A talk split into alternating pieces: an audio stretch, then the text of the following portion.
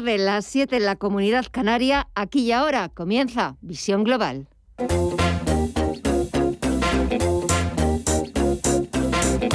Esto es Visión Global con Gema González.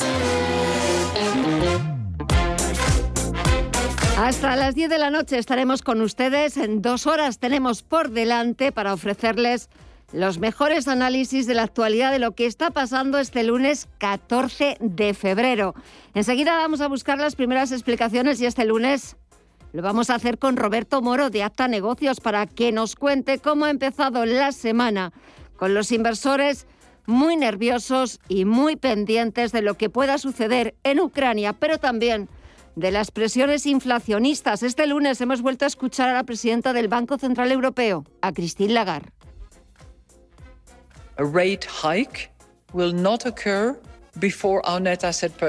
Declaraciones de Christine Lagarde ante el Parlamento Europeo, donde ha vuelto a insistir en su mensaje de las últimas semanas de que es probable que la inflación se mantenga alta durante más tiempo. Eh, ya hace meses que el Banco Central Europeo y también la Reserva Federal estadounidense ah, reconocen que la inflación en tasas eh, en Estados Unidos por encima del 7,5%. No son tasas transitorias ni pasajeras y que esta elevada inflación vamos a tener que acostumbrarnos a ella durante bastantes meses, aunque también Christine Lagarde está convencida de que eh, empezará a moderarse y e ir hacia unos niveles más apropiados dentro de los objetivos del Banco Central Europeo a finales de este año. Pero volviendo a las tensiones geopolíticas, el precio del Brent, del barril de crudo de referencia aquí en Europa, se ha disparado hasta superar los 96 dólares, su nivel más alto desde octubre de 2014. Y en este escenario es cierto que el mejor refugio parece ser la renta fija. La rentabilidad del bono español a 10 años se sitúa al filo del 1,20%, con la prima de riesgo española superando los 100 puntos básicos por primera vez desde junio de 2020. Echamos un vistazo a las pantallas, caídas generalizadas al otro lado del Atlántico. Wall Street comienza la semana en rojo, muy preocupado y siguiendo esa actualidad geopolítica, esa actualidad de las conversaciones, de la vía diplomática que sigue intentando que no haya una escalada o un conflicto armado entre Ucrania, Rusia y el resto de Occidente. El Dow Jones Industriales está bajando algo más de un 1%, en los 34.383 puntos. El SP500 retrocede cerca de un punto porcentual en los 4.374 puntos y el Nasdaq Composite baja un 0,68% hasta los 13.695 puntos. Como decíamos, eh, los inversores ante esta inestabilidad, ante esta volatilidad, por cierto que el índice VIX de volatilidad, el llamado índice del miedo, está subiendo un 14,80% y ya se coloca por encima de los 31 puntos. En este escenario, en esta situación, el dinero es miedoso, pero también los inversores que prefieren eh, mantener a resguardo sus inversiones y, e intentan eh, llevar ese dinero hacia lo que consideran activos refugio, como por ejemplo el oro. Ahora echaremos un vistazo en tiempo real para ver cómo está cotizando el metal dorado, pero también en el mercado de la renta fija, porque tenemos la rentabilidad del Treasury americano del bono estadounidense a 10 años repuntando un 2,50% y ya se coloca en el 2% el interés exigido al bono estadounidense a 10 años. Eso es lo que está pasando en tiempo real en la principal bolsa del mundo. Nos vamos a ir un poquito más abajo en el continente para ver cómo afrontan este primer día de la semana el resto de bolsas latinoamericanas. Mireya Calderón, muy buenas tardes. Muy buenas tardes, Gema. Pues el Merval de Argentina afronta la tarde cayendo un 0,26%, cotiza en los 87.952 puntos. El Bovespa en Brasil avanza un 0,2 hasta los 113.763 puntos. El IPSA chileno cae un 1% hasta los 4.605 puntos y el IPC mexicano en los 52.398 puntos retrocede un 1,57%. Si miramos al mercado de divisas, y materias primas. Estefanía Muniz, muy buenas tardes. Muy buenas tardes, Mireya. Pues vemos signo mixto. Hoy el mercado de, la, de las divisas se tiñe de rojo porque el euro ahora mismo se está depreciando un 0,44% frente al dólar ya en los 1,12 dólares y la libra por su parte también corrige un 0,25 por 10%, se está debilitando en los 1,35 dólares en el mercado de las materias primas. Todo al contrario, el petróleo ahora mismo, el barril de Bren, lo vemos subir un 1,75% en los 96 dólares y el West Texas de referencia en Estados Unidos avanza un 2,34% ya en los 95,28 dólares. El oro, por su parte, continúa siendo un refugio activo, subiendo un 1,80% y situándose ya en los 1.875 dólares la onza. Y si echamos un vistazo al mercado de las criptomonedas, ¿qué nos podemos encontrar hoy, ya. Pues vemos volatilidad en las criptos. El Bitcoin ahora avanza un 0,44%, cotiza en los 42.158 dólares. Ethereum en los 2.893 dólares avanza un 1,5%. El Ripple se deja un 1,14% hasta los 0,78 dólares. Cardano abajo un 0,17 hasta el dólar con 0,3. Solana en los 94,57 dólares repunta un 3,24 y Terra avanza un 4,28 hasta los 53,35 dólares. Así están cotizando los principales activos, así está la negociación en Estados Unidos y también en el resto de bolsas latinoamericanas. Pero en la actualidad, este 14 de febrero nos deja más noticias de interés, titulares de las 8.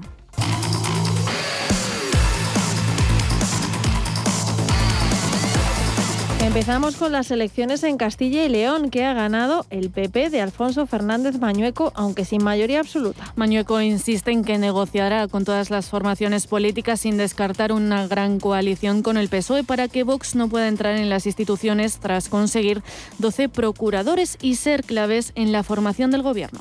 Y nos han dicho, primero, un gobierno del Partido Popular y segundo, que el Partido Popular tiene que liderar el diálogo con todas las fuerzas políticas del arco parlamentario. Los populares solo han ganado dos procuradores respecto a 2019 y ha perdido más de 50.000 votos. ¿Y qué dicen los socialistas respecto al ofrecimiento de Mañueco de un pacto de gran coalición? La respuesta del portavoz Felipe Sicilia. Nosotros, evidentemente, no tenemos ningún problema en sentarnos a hablar. Faltaría más sentarnos a hablar con el Partido Popular, pero también tenemos muy claro que no vamos a posibilitar un gobierno que a partir de marzo tiene una agenda ante los tribunales por los casos de corrupción. No vamos a apoyar a un gobierno manchado por la corrupción.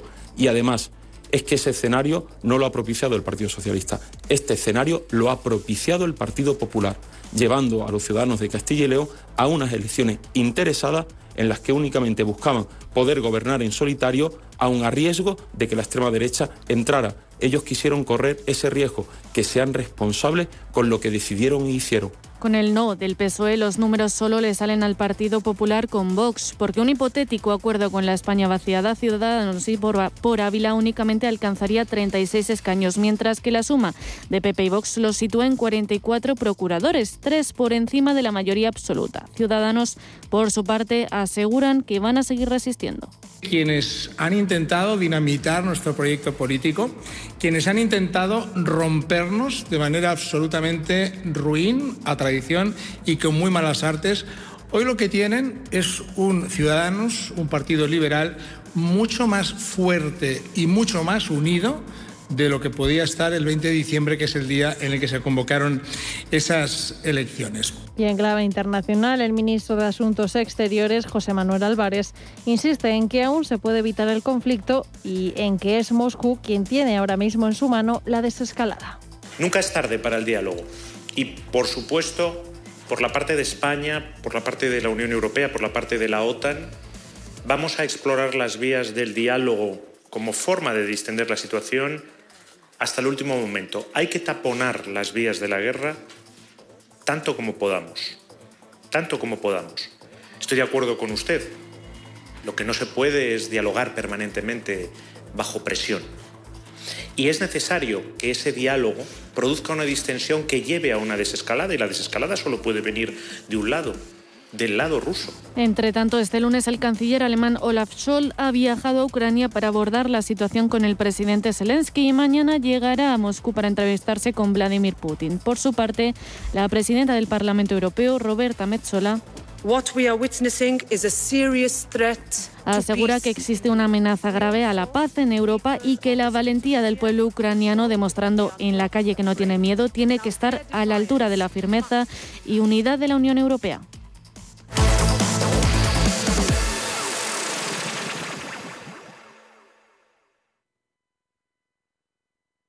¿Buscas, ¿Buscas oportunidades de inversión en Estados Unidos? Futuros y opciones sobre el SP500, Dow Jones, Nasdaq 100. Contratos tan populares como los microfuturos oro y plata. Entra en ebroker.es y descubre la nueva zona CME Group. eBroker, el broker español especialista en derivados. Producto financiero que no es sencillo y puede ser difícil de comprender. Estamos en constante cambio. El mundo cambia. Cambia nuestro entorno. Cambios que nos hacen reflexionar. Cambios que nos hacen apostar por fórmulas diferentes. En la radio apostamos por el sector inmobiliario. Súmate al cambio con IDE Inmobiliario. Cada jueves de 11 a 12 de la mañana con Elena Fraile en Radio Intereconomía. Nos sumamos al cambio. El análisis del día con visión global.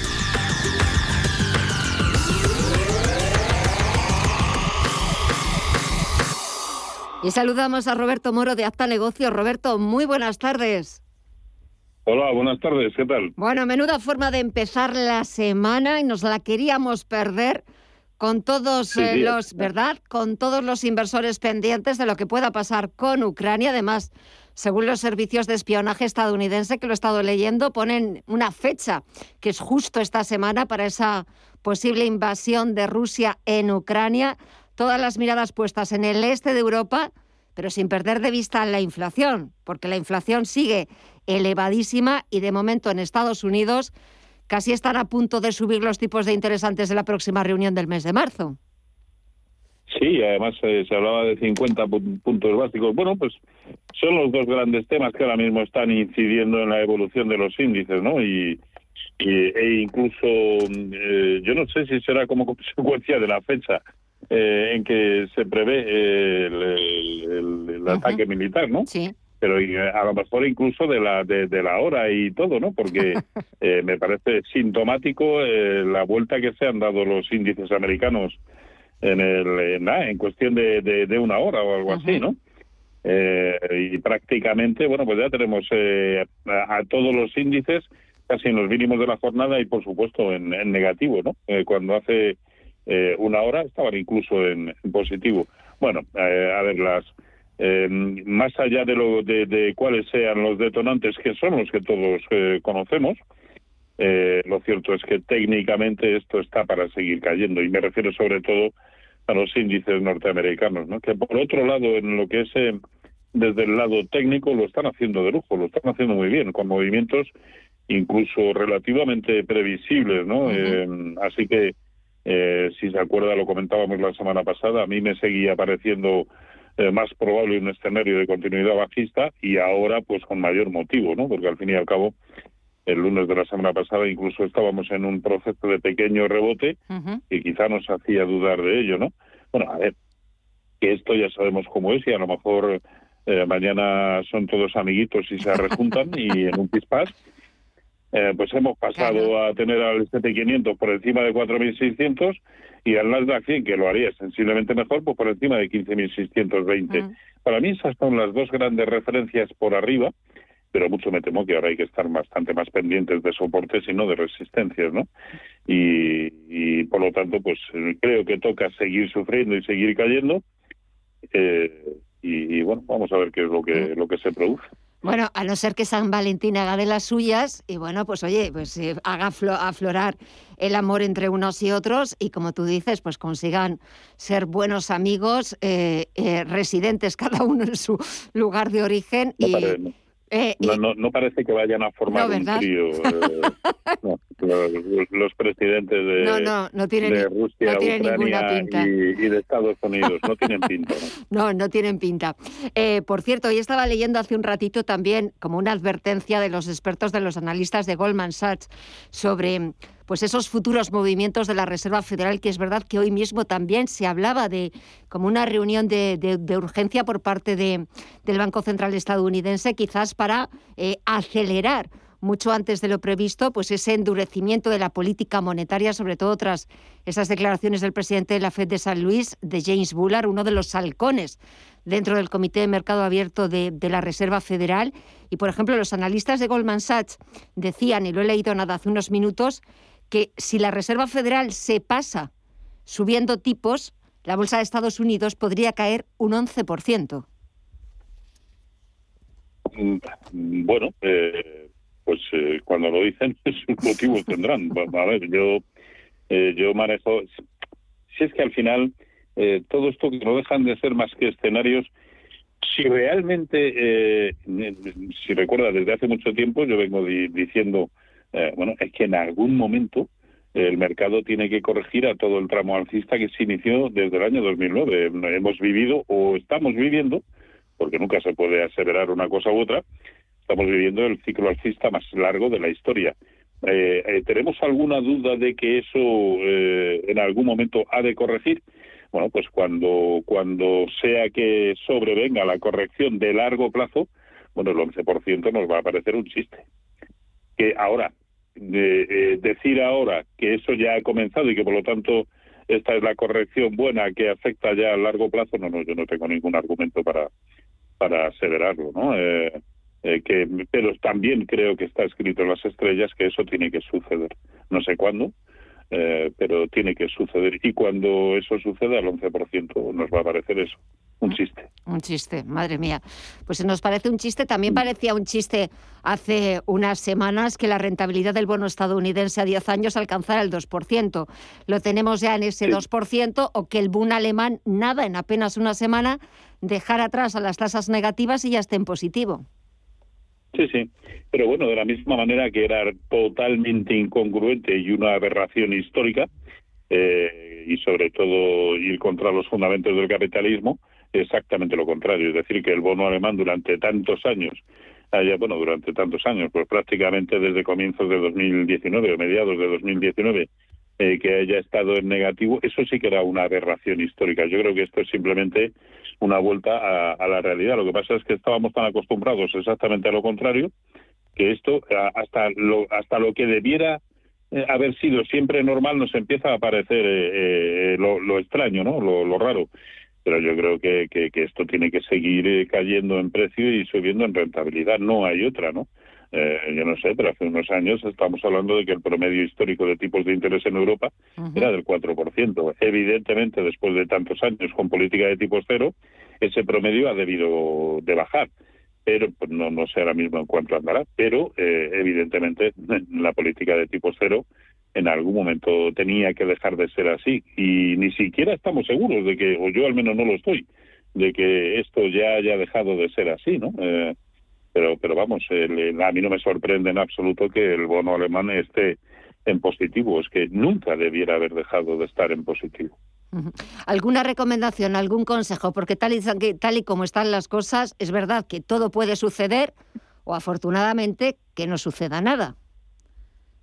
Bueno, yo creo que en el caso de, los índices europeos hay que ver dónde ha rebotado hoy el DAX clavadito en, el, en, los, en los mínimos de mayo de 2021 eh, lo volvieron a hacer otra vez en mayo, lo han vuelto a hacer en octubre y lo han sido hoy. Un soportazo, así que todo lo que sea que el DAX se vaya por debajo de 14.860, eh, creo que debería llevarnos a pensar en aperturas de, cortos eh, como posición inicial y para quienes no quieran deshacerse de cartera, eh, al menos cubrirla.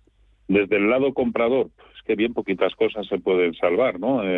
quizá Repsol.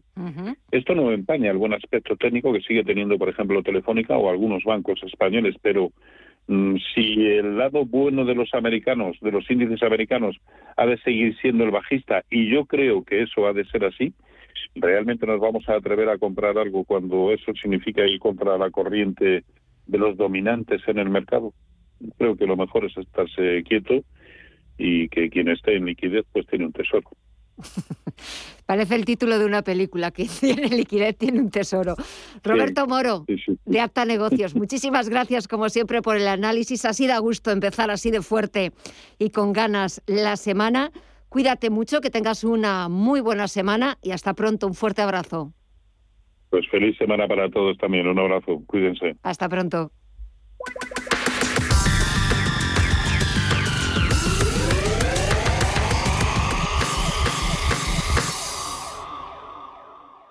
Desde hoy tienes una cita pendiente en Cine Yelmo para descubrir una aventura de más de 500 años. Eh, chaval, ¿no eres muy joven para ser barman? ¿No es muy viejo para el baile de instituto? La película que estabas esperando. Disfruta de Uncharted en la gran pantalla. Para el vencedor, el botín. Entradas ya a la venta en nuestra app o en yelmocines.es. Uncharted, ya en Cine Yelmo. Antes de que amanezca te acompaña, escucha y ameniza las mañanas en Radio Intereconomía. No olvides participar los últimos viernes de cada mes en nuestro sorteo con grandes regalos y obsequios llamando al 91 53 318 51. Antes de que amanezca, con Willy Sancho Muela, de martes a viernes de 6 a 7 de la mañana en Radio Intereconomía. Información internacional.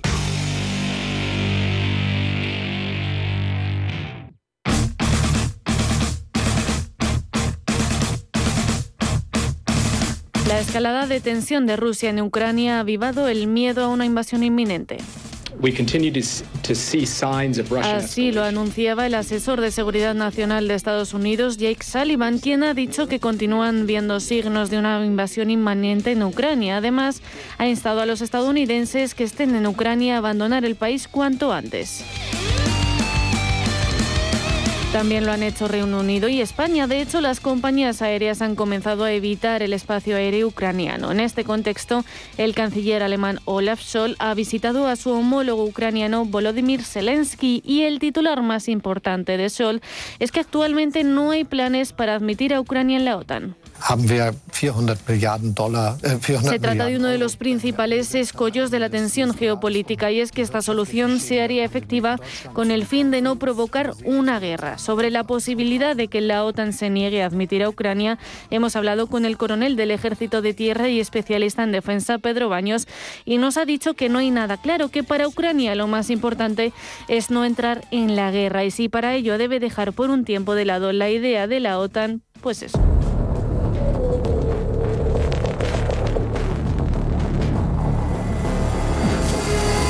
También nos ha dejado claro que el juego es entre Estados Unidos y Rusia. Gran debate geopolítico está efectivamente entre Estados Unidos, que se ve como decreciente, que sinceramente no sabe qué hacer para frenar a China. Y ojo, las potencias en esta misma situación a lo largo de la historia se han vuelto siempre muy peligrosas porque para intentar mantener su posición de predominio, al final, como digo, han intentado cualquier veleidad del tipo que fuera. Sin embargo, para el primer ministro ucraniano, Volodymyr Zelensky ya ha expresado que entrar en la OTAN es algo prioritario para el país. Incluso están dispuestos a ser más flexibles con tal de unirse a la alianza militar atlántica. Zelensky, por su parte, ha defendido los planes de que Ucrania entre en la OTAN, subrayando que la membresía en la alianza podría hacer que el país estuviera más seguro un tema bastante peliagudo para el presidente ruso, el otro lado de la moneda, Vladimir Putin, que también ha asegurado que si Ucrania no entra en la OTAN, la situación podría reconducirse.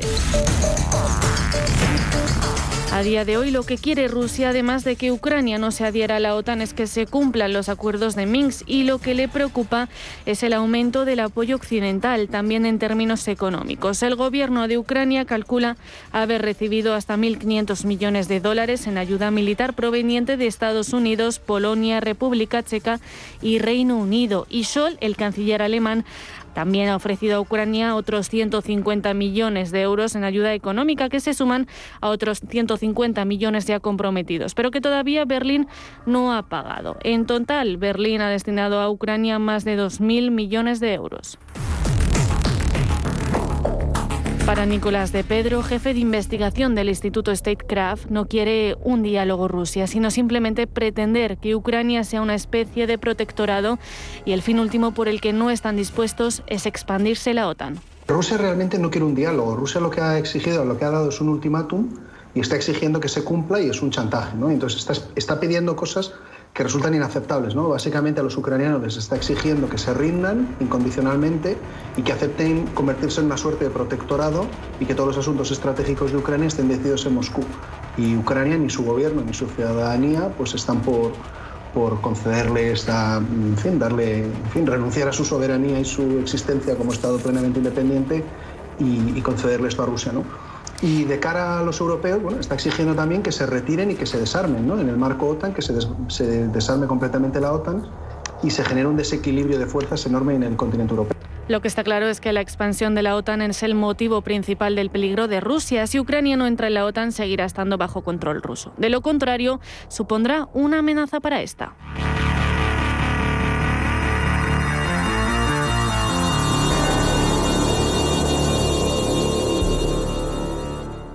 Como mujer autónoma sabes que la A es ambición, es avanzar y es atreverte. Y sabes que todo lo que has conseguido en tu carrera merece un reconocimiento. Participa en el premio A de CaixaBank y podrás ganar 6.000 euros en formación para impulsar tu negocio. Inscríbete en caixabank.es barra premio A antes del 15 de marzo y descubre la A que hay en ti. CaixaBank.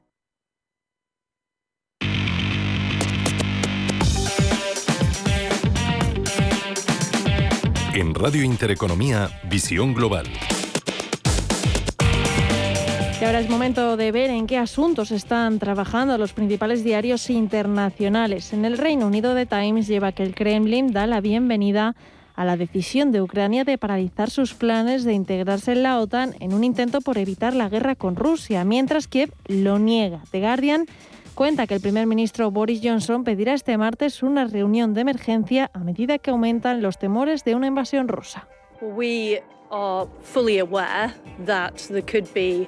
Es la secretaria de Exteriores Liz Truss quien advierte de que Moscú podría lanzar una ofensiva casi inmediatamente. Y Financial Times recoge unas declaraciones del ministro ruso de Exteriores Sergei Lavrov, partidario de continuar la vía del diálogo con Occidente. La prensa francesa también está muy pendiente de las últimas novedades sobre la crisis en Ucrania. Le Monde titula Kiev exige una reunión de emergencia mientras Moscú asegura que las posibilidades de diálogo no están agotadas. Le Figaro abre su portada con otra información que tiene que ver con el repunte del combustible, que sigue subiendo tras semanas de máximos históricos y Le Seco lleva que la crisis de Ucrania impulsa al gas y al petróleo al alta. En Alemania, el Frankfurter Allgemeine destaca el viaje del canciller Olaf Scholz a Ucrania este lunes y mañana martes a Moscú. Al otro lado del Atlántico, los principales diarios estadounidenses siguen al minuto cualquier noticia sobre la crisis de Ucrania. The New York Cuenta que los mercados energéticos están nerviosos a medida que se prolongan las tensiones entre Kiev y Moscú. The Washington Post lleva que el cruce fronterizo clave entre Estados Unidos y Canadá ha reabierto, pero continúan las protestas en Ottawa. Y The Wall Street Journal, por su parte, también abre su portada con la crisis en Ucrania. Occidente intensifica la diplomacia para evitar un ataque a Kiev. En la prensa latinoamericana, el Clarín argentino destaca el polémico fallo de la FIFA. El partido entre Brasil y Argentina se volverá a jugar y hay sanciones para cuatro jugadores de la selección. En el Universal de México, el presidente López Obrador reconoce que su hijo mayor, José Ramón López Beltrán, trabaja en una empresa vinculada a la supervisión del tren Maya, pero sin cobrar nada.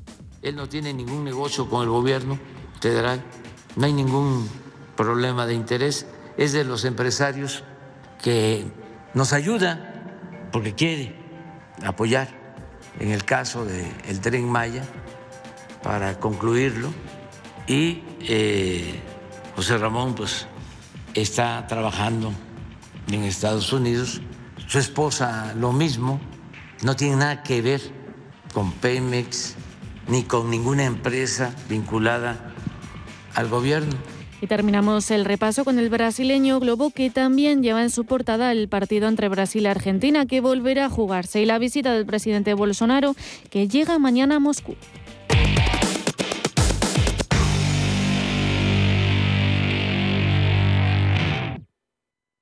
Visión Global Un programa para ganar.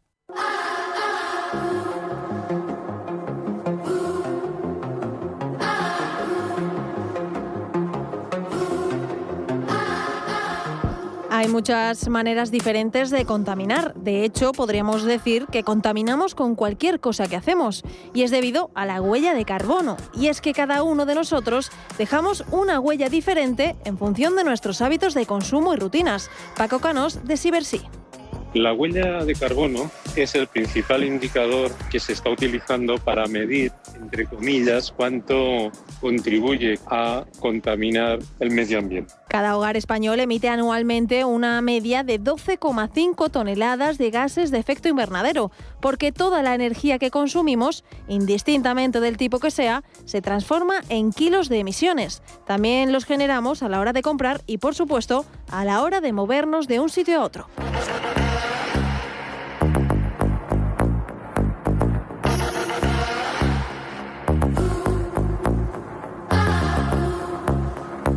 Tomar café o incluso ver la tele ya genera emisiones de CO2. De hecho, sin ir más lejos, una hora de Netflix supone una emisión de 55 gramos de CO2, o lo que es lo mismo, el equivalente a hacer cuatro bolsas de palomitas en un microondas.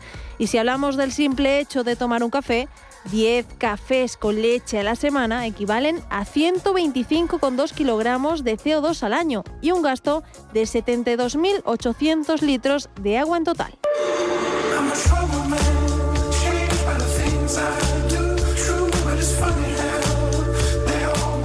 Según datos de Naciones Unidas, desde 1990 las emisiones mundiales de dióxido de carbono han aumentado casi un 50% y solo entre el 2000 y el 2010 su incremento fue mayor que en el conjunto de las tres décadas anteriores.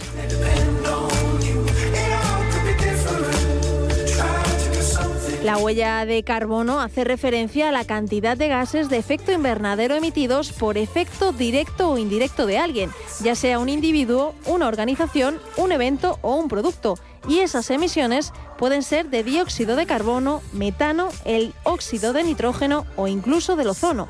Paco Canos nos explica el proceso en las empresas. La unidad que se utiliza de referencia es cuántos kilogramos o toneladas de CO2 una empresa concreta utiliza para producir sus bienes y servicios. Por lo tanto, la huella de carbono sería esta cantidad de CO2 que es necesaria o que es la suma de todas las actividades que genera esa compañía para producir, vender o dar el servicio que corresponda. Pero sin duda la huella más silenciosa en nuestro día a día, casi invisible, viene dada de acciones como ver una serie, hacer una videollamada o buscar alguna información en Google. De hecho, se calcula que la huella de carbono digital supone entre un 1,8% y un 2,8% de las totales.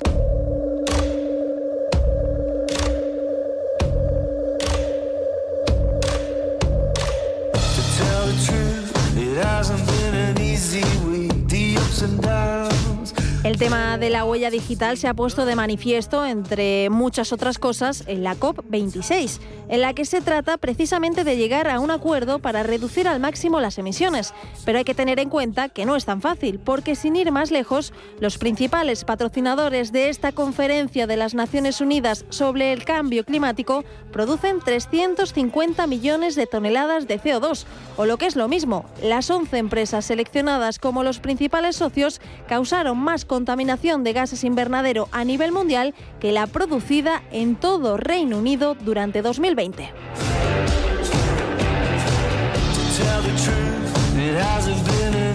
Reducir la huella de carbono está al alcance de todos con hechos muy simples que podemos hacer a diario, pero para ello hay que dejar de lado algunas comodidades de las que no todo el mundo está dispuesto a deshacerse.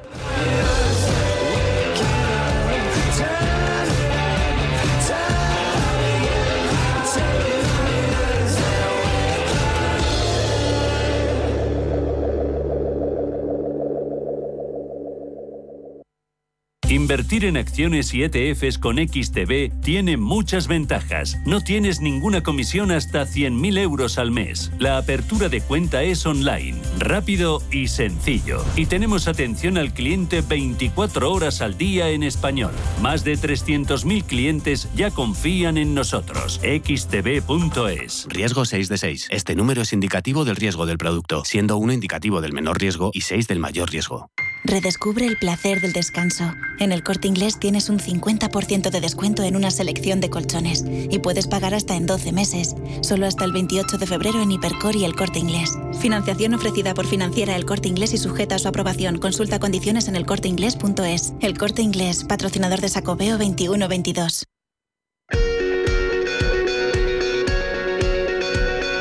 Esto es Visión Global con Gema González.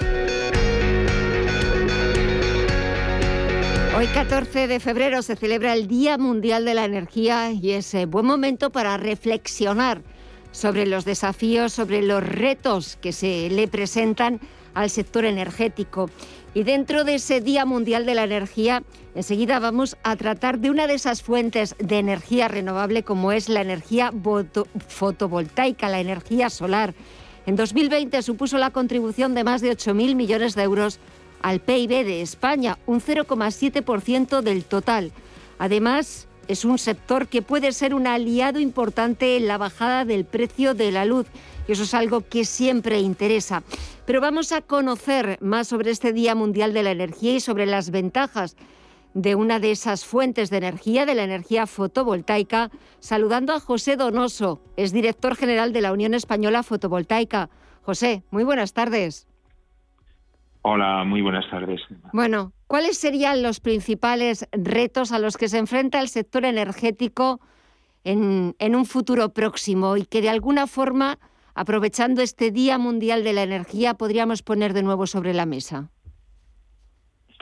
Bueno, pues los retos eh, son muy claros en términos generales, luego hay otros digamos, secundarios, pero fundamentalmente responder a la eterna pregunta del debate eh, energético. Sostenibilidad ambiental, sostenibilidad económica y sostenibilidad energética. Es decir, llevado al momento actual, la sostenibilidad económica, lo que necesitamos, y lo estamos viendo todos los días con estos precios desaforados del, de la energía eléctrica es garantizar una energía eléctrica barata para los consumidores, una energía eléctrica que dé competitividad a nuestra industria eh, en los mercados internacionales.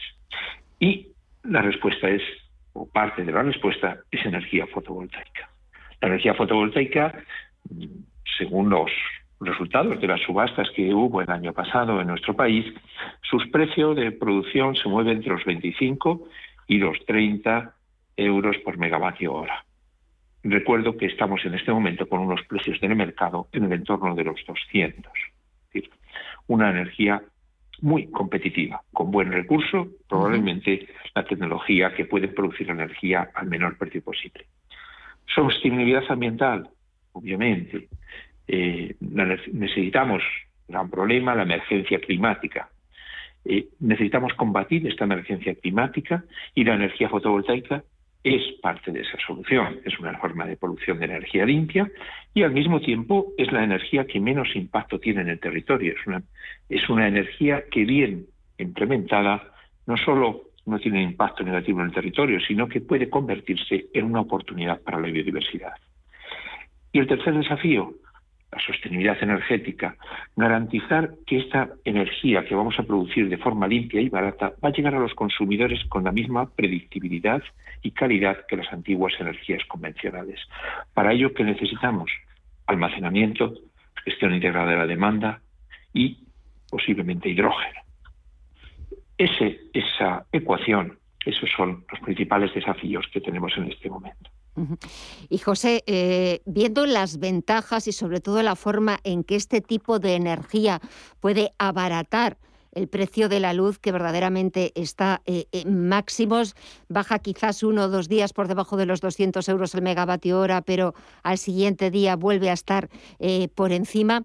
y es cierto que habéis presentado datos sobre la potencia instalada fotovoltaica en España en 2021, más de 3.233 megavatios instalados, pero ¿qué crees que hace falta más a la gente para la instalación de placas fotovoltaicas, el autoconsumo energético? que eh, no, sé cómo convencerles de las ventajas que puede suponer este tipo de energía sostenible, cuidadosa con el medio ambiente, eh, con la biodiversidad. ¿Cómo les convenceríamos? Bueno, yo creo que se están convenciendo ya ellos, porque a esos 3.200 megavatios que hablas que son de suelo, hay que añadir otros 1.202 que son de autoconsumo. Es decir, por primera vez, el 30% de todos los megavatios que se están instalando de fotovoltaica en España son de autoconsumo. Eh, lo que yo les diría es, mm, bueno, es que estamos en, es, en, es en un momento óptimo para hacer autoconsumo. Por un lado, lo están viendo todos los días. los precios de la energía que acabamos de hablar, que además no sabemos cuándo todo el mundo piensa que esto es una crisis coyuntural, pero el problema de esta crisis coyuntural es que la fecha final de, salida de esta crisis cada vez la estamos poniendo eh, más lejos. Y si vemos los mercados a futuros del año próximo, siguen hablando de precios en el entorno de 160 euros. Hacer autoconsumo es vacunarte se me permite el término, de moda en otro escenario, es vacunarte contra estos precios y contra esta inestabilidad en los precios. Que tú ya tienes, al menos si no pones baterías, al menos una parte de tu consumo, un tercio, lo tienes ya asegurado a un precio muy competitivo. Segundo, en este momento hay una ocasión también muy especial. El Gobierno ha apostado por el autoconsumo utilizando 900 millones de euros de los fondos Next Generation para dar subvenciones a, este autoconsumo, tanto el industrial como servicios como el doméstico. Subvenciones que pueden oscilar entre un 20 y un 30% de la inversión en él. Estos precios altos más esta subvención pues, hace que realmente sea muy difícil encontrar una inversión en la cual vayan a encontrar más rentabilidad. Y además de eso, recordar también lo que hablábamos y lo que tú comentabas. Es decir, es la forma, el autoconsumo, en que empresas, ciudadanos, instituciones pueden mostrar a la sociedad su compromiso por esta lucha con el medio, contra la emergencia climática. Estoy leyendo también y, es, eh, y te estoy escuchando y me da la sensación de que estamos en la buena dirección, sobre todo también con esas ayudas de los fondos europeos, ayudas o eh, subvenciones, ayudas directas a través de préstamos, créditos que buscan eh, o apuestan por los son, Son ayudas directas, no, no hay que devolverlas. O ayudas directas. son ayudas directas. Eh, pues, eh, que buscan eh, o apuestan por lo verde, por lo sostenible, también como una forma de crear empleos, de hacer frente al reto demográfico. Y me parece que vamos en la buena dirección, que todavía nos queda camino por recorrer, porque estoy leyendo, por ejemplo, como Francia, nuestro país vecino, que nos lleva en esto la delantera y me temo que por bastante, ha anunciado un objetivo de 100 gigavatios de energía solar para 2050. Esos objetivos, igual que las emisiones cero de CO2 también para 2050, ¿son objetivos realistas, José? Sí, son realistas. Yo te diría más que realistas, son necesarios. Y de todas formas, España tiene un objetivo para el 2030 de 39 gigavatios. Eh, yo creo que es un objetivo que en la realidad lo que impone es que en la revisión que se va a hacer, eh, que es obligatorio hacer de aquí al año 2025, ese objetivo tiene que ser incrementado. Pero probablemente mm, para el año 2050, si somos conscientes y somos coherentes con los objetivos del cambio climático y con la realidad económica de, tener una energía barata, pues no sé si llegaremos a los 90 gigavatios, pero sí que estaremos llegando entre eólica, fotovoltaica y restos renovables probablemente a un 100% de producción de energía, de energía eléctrica en España con energías renovables. Hay que tener en cuenta este factor económico, y también que es muy importante. La tecnología fotovoltaica es una tecnología simple. Todo el mundo tiene acceso a la misma tecnología. No es una diferencia de costes para la industria tener fotovoltaica en un sitio u en otro. Lo que marca la diferencia no es el acceso a la tecnología, es el recurso, es decir, el tener más horas de sol en un país que en otro, y es la disposición de territorio para poder hacer plantas más grandes que permitan una eh, economías de escala. Eso, esa ecuación, solo la tiene España. Y eso lo que puede permitir es que en España tengamos un precio con un sistema adecuado de fijación de precios, tengamos un precio de la energía eléctrica más barata de ningún otro país del entorno y que estemos empezando a hablar, en lugar de deslocalizaciones industriales, en localizaciones industriales, como ya estamos empezando a hablar, de empresas que vienen buscando en España el precio de la energía eléctrica barato. Mm. Pues eh, José Donoso, director general de la Unión Española Fotovoltaica, gracias por participar este lunes en el Día Mundial de la Energía. Ojalá que poquito a poco se vayan cumpliendo, se vayan afrontando todos esos retos y seamos conscientes todos de las ventajas que supone la utilización de la energía fotovoltaica. José, ha sido un verdadero placer. Muchísimas gracias por concedernos estos minutitos. Que pases una muy buena semana y hasta otra próxima ocasión. Un abrazo. Un abrazo, gracias a vosotros. El placer ha sido mío y a vuestra disposición y de vuestros oyentes cada vez que queráis. Muchísimas gracias.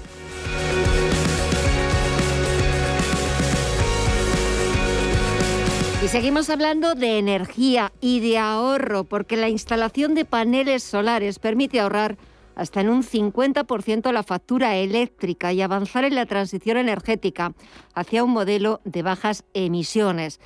Lo digo porque Fotocasa y EDP, el Grupo Energético Internacional, han lanzado una web para calcular el ahorro potencial en el consumo eléctrico con paneles solares. Y para recibir más información de este lanzamiento, de esta página web, y para hablar también un poquito más de esta fuente de energía, de ese ahorro que puede suponernos en nuestros bolsillos, hemos invitado esta tarde a Gabriel Nebreda. Él es el director de EDP Solar. Gabriel, muy buenas tardes. Muy buenas tardes a todos. Bueno, en principio, háblanos de ese acuerdo alcanzado entre el Grupo Energético Internacional EDP y Fotocasa. Bueno, la idea de esta alianza entre, entre EDP, EDP Solar, que es el líder de autoconsumo de Iberia, y, Fotocasa, pues otro líder de, portal eh, inmobiliario, era precisamente para, para unir ambos mundos, el mundo de la energía y el mundo inmobiliario. Porque un hecho que está constatando eh, estudios como el que ha hecho Fotocasa es que los españoles cada vez estamos más concienciados con nuestro papel personal y, familiar en la transición energética y más preocupados con el precio de la energía. Sí. Por otro lado, pues EDP también hemos hecho algunos estudios y hemos visto que el 85% de los tejados en España son técnicamente viables para poner solar fotovoltaica. Y además, eh, España es, la región de Europa con más radiación solar. Y precisamente lo que queríamos era unir esos dos mundos, el mundo del solar con el mundo inmobiliario, y por eso hemos desarrollado una calculadora que si me permites digo dónde está en la web, eh, pues sería es en, en www.energia.fotocasa.es y al final en esta calculadora que, se va a encontrar, pues al final sería una metodología sencilla para que cada familia o cada, o cada empresa pueda estimar la instalación fotovoltaica que más adecua a sus necesidades. Simplemente pues poniendo eh, pues los métodos disponibles del tejado y, poniendo información de la factura, ya con eso te da una idea, eh, dependiendo de dónde esté ubicada eh, la casa, de cuál va a ser tu ahorro y cuál va a ser la instalación que más adecua. Porque es cierto, eh, Gabriel, que cada vez los españoles estamos más concienciados con la importancia de la transición energética, de la lucha contra el cambio climático, pero esa concienciación, eh, ¿Qué es lo que tenemos que hacer? Porque es verdad que podemos, eh, bueno, pues mostrarnos más sostenibles, intentar, eh, bueno, pues frenar la degradación del medio ambiente, pero ¿cómo podemos, qué granito de arena podemos aportar nosotros para, para que esa concienciación sea absoluta y sea al 100%? Pues mira, la verdad es que tenemos la suerte de que en España la generación renovable es, es casi el multipropósito. Eh, porque nosotros sabemos que, no todas las personas que se instalan paneles solares o que se instalan baterías con paneles solares, eh, pues tienen la misma motivación. ¿no? Hay, tenemos clientes que su principal motivo pues es el ahorro. Y el ahorro, ahora explicaremos, es un ahorro que es, claro y es evidente desde, desde Pontevedra hasta, hasta Almería. En cambio, hay otros clientes pues, que están más motivados pues, por su, contribución eh, con la generación renovable. Hay otros que lo que quieren pues, es tener una mayor independencia de la red eléctrica, es decir, quieren evitar esta volatilidad de precios, ¿no? Como hay personas que se contratan, que contratan una hipoteca fija y otra variable, pues en este caso la hipoteca fija, la solar, es incluso más barata que la variable que es la red eléctrica, ¿no? Y hay otras personas que simplemente lo que les gusta es, generar su propia energía. Y al final, todos estos motivos, todas estas eh, palancas son todas verdad eh, para, la generación eh, fotovoltaica de España. Y la verdad es que, como lo que, lo que preguntabas es, ¿qué hay que hacer? Pues, por ejemplo, entrar en esta web, eh, entender lo que necesitas y pedir pues a, una empresa de tu confianza, que puede ser EDP Solar, por ejemplo, eh, porque nosotros nos encargamos de todas las gestiones, tanto técnicas como de subvenciones, eh, como de mantenimiento, como de instalación, y, al final para, dar un llave en mano a nuestros clientes y que todo sea un proceso eh, sencillo y un proceso que se pueda disfrutar.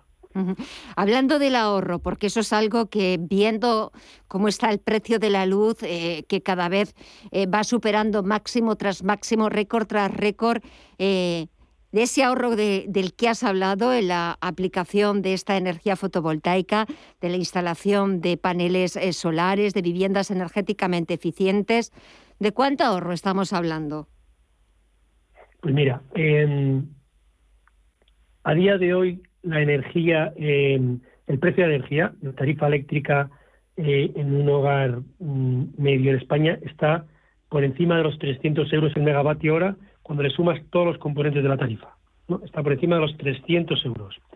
Pues el precio de la energía de una instalación fotovoltaica en una, en una vivienda está en torno entre 30 y 60 euros por los próximos 30 años. Es decir, ¿Y, de qué depende que sea 30 o 60? Pues oye, pues que esté en una zona más soleada, esté menos, una inclinación u otra, pero bueno, está entre 30 y 60 euros frente a los 300 euros que está ahora el mercado, ¿no? Y entonces, bueno, pues yo creo que los números hablan por sí solos.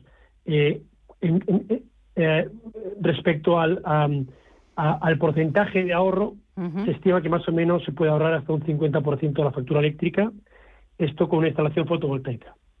En cambio, si además a la instalación fotovoltaica le instalas una batería, ahí ya podrías llegar a, cubrir el 90% de las necesidades energéticas de, una familia y tener pues solo un 10% de tu energía eh, a precio volátil eh, de la red eléctrica. Así que los números salen muy, muy claramente. Sí, ¿y cómo se puede eh, tener una casa energéticamente eficiente para ahorrar en el consumo de energía? ¿Qué características son las que más valoramos a la hora de intentar conseguir esa eficiencia energética en nuestras viviendas? Bueno, esa eficiencia puede venir de varios, de varios ángulos. un ángulo es el, es el consumir menos. Em, otro ángulo, que ese, ese es más complicado, consumir menos electricidad. En cambio, lo que se puede hacer es un mejor aislamiento térmico del hogar, con lo cual lo que se hace es consumir pues menos calefacción. ¿no? Otro elemento que es, que es eh, una palanca eh, más que posible en España es pasar eh, el máximo del consumo de gas a electricidad, es decir, la electrificación del hogar o la electrificación de la economía. De esta manera, cuanto más electrificada tienes tu hogar, más puedes permitirte que, esa electricidad provenga de fuentes renovables como la energía solar o la energía eólica y, y, eso es otro, otro camino. Otro elemento que vemos muy, muy interesante es eh, los clientes que tenemos, vemos un efecto muy interesante que es eh, las instalaciones de DP Solar, todas tienen un equipo de monitorización de la energía. Entonces, nuestros clientes pueden ver cuándo consumen energía solar y cuándo están, perdón, cuándo generan energía solar y cuándo consumen electricidad. Entonces, lo que está ocurriendo es que de manera muy natural están desplazando parte del consumo a los momentos de sol. Entonces, eso es otro, otra palanca muy clara de eficiencia energética en el hogar. También es verdad que eh, en un intento de convencer a, todavía gente que no vea las ventajas de eh, el, autoconsumo, de la instalación de placas fotovoltaicas, también hay que contar primero con esos fondos europeos, esas ayudas directas que vienen de, de Europa, ayudas que apuestan por lo verde, lo sostenible, la eficiencia energética, pero también, Gabriel, con las ayudas y subvenciones que hay para el autoconsumo solar, ¿no? Así es. Mira, hay, hay dos grandes, hay más de dos, ¿eh? pero dos principales eh, ayudas en este momento y creo que estamos en un momento eh, verdaderamente excepcional. dudo que se, repita un momento como este, pero tenemos por un lado bonificaciones fiscales, sobre todo al IBI, también al IRPF, sobre todo al IBI, en, un número muy importante de ayuntamientos en España. Y aquí estamos hablando de bonificaciones de hasta el 50% del IBI, es decir, que bueno, pues que es, un, es una cantidad material. Sí, sí. Y después tenemos después tenemos las ayudas que has comentado, las, las Next Generation, es decir, las ayudas del plan de, resiliencia, que eh, para la energía solar pues eh, puede llegar hasta un 40% de la subvención. Un, un, mensaje importante que quiero dar es la energía solar en España, la energía, el autoconsumo, no necesita subvención, es decir, es absolutamente rentable sin ningún tipo de ayuda, por, justo por lo, que se ha dicho antes, ¿no? la diferencia entre 30 y 40 euros el megavatio hora frente a los 300 de la red eléctrica. Pero bueno, ya que tenemos estas ayudas para que, sirvan de catalizador de, de este nuevo sector en España, pues porque no habría que aprovecharlas. Por supuesto. Eh, también estoy leyendo eh, que, por ejemplo, por comunidades autónomas se observa que en Madrid y el País Vasco es donde más conciencia hay respecto al ahorro que aportan estas viviendas.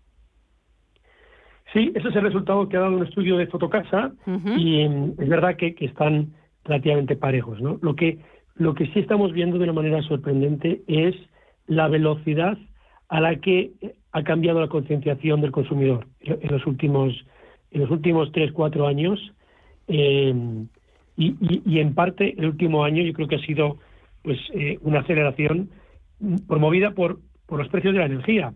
Es decir, es una crisis eh, histórica que tenemos en este momento con los precios del gas, pero bueno, la, única parte es que ha puesto en valor un activo que tiene España y que, y que nunca habíamos valorado tanto, que es la energía solar.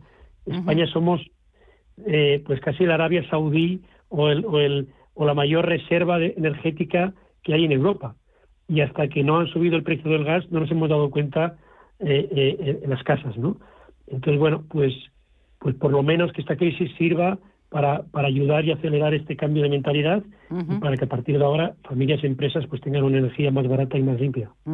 Y gracias también a esa alianza de Fotocasa y EDP, de esa web para calcular el ahorro potencial en el consumo eléctrico con paneles solares y de la que nos ha hablado Gabriel de Breda, que es el director de EDP Solar. Gabriel, como siempre, muchísimas gracias.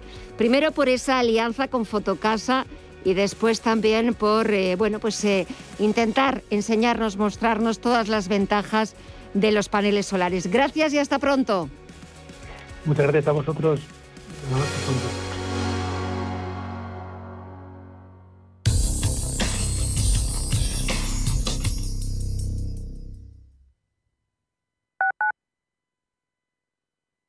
¿Estás buscando un piso para invertir? Entra en inviertis.es. Pisos verificados con inquilino. En Inviertis, haz tu próxima inversión inmobiliaria completamente online. Inviertis, con más de 400 activos con inquilinos en toda España. Rentabilidad inmediata. Inviertis.es. Analiza, compara y oferta. Inviertis, tu inversión inmobiliaria a un clic de distancia. Hasta que conocí Renta Garantizada, más que tener una casa para alquilar tenía una preocupación cada mes. Pero ellos encontraron el mejor inquilino, se ocupan de todas las gestiones y me garantizan el cobro de la renta cada mes, pase lo que pase. Alquila tu casa con todas las garantías. Infórmate en el 910 1095 o en rentagarantizada.es. Más del 25% de la población en España se encuentra en riesgo de exclusión social. En la Fundación La Caixa facilitamos herramientas, metodologías y recursos a miles de entidades sociales para que las personas que más lo necesitan desarrollen su potencial. Solo es progreso si progresamos todos. Fundación La Caixa. En Restaurante Al Punto disfrutarás de la cocina mediterránea tradicional con una gran terraza climatizada, apta tanto para el verano como invierno, en el prestigioso barrio Conde de Orgaz. Productos de temporada, calidad y tradición se aunan en su carta junto a un servicio distinguido en un entorno inmejorable. Reservas 91 300 1447 o en restaurantealpunto.com. Ven a vernos, te sorprenderás. Nosotras en la Onda. Un espacio actual con diversos temas relacionados con nosotras donde se unen el diálogo, la sensatez y la buena música. Los sábados de 12 a 12 y media de la noche. Nosotras en la Onda. En Radio Intereconomía.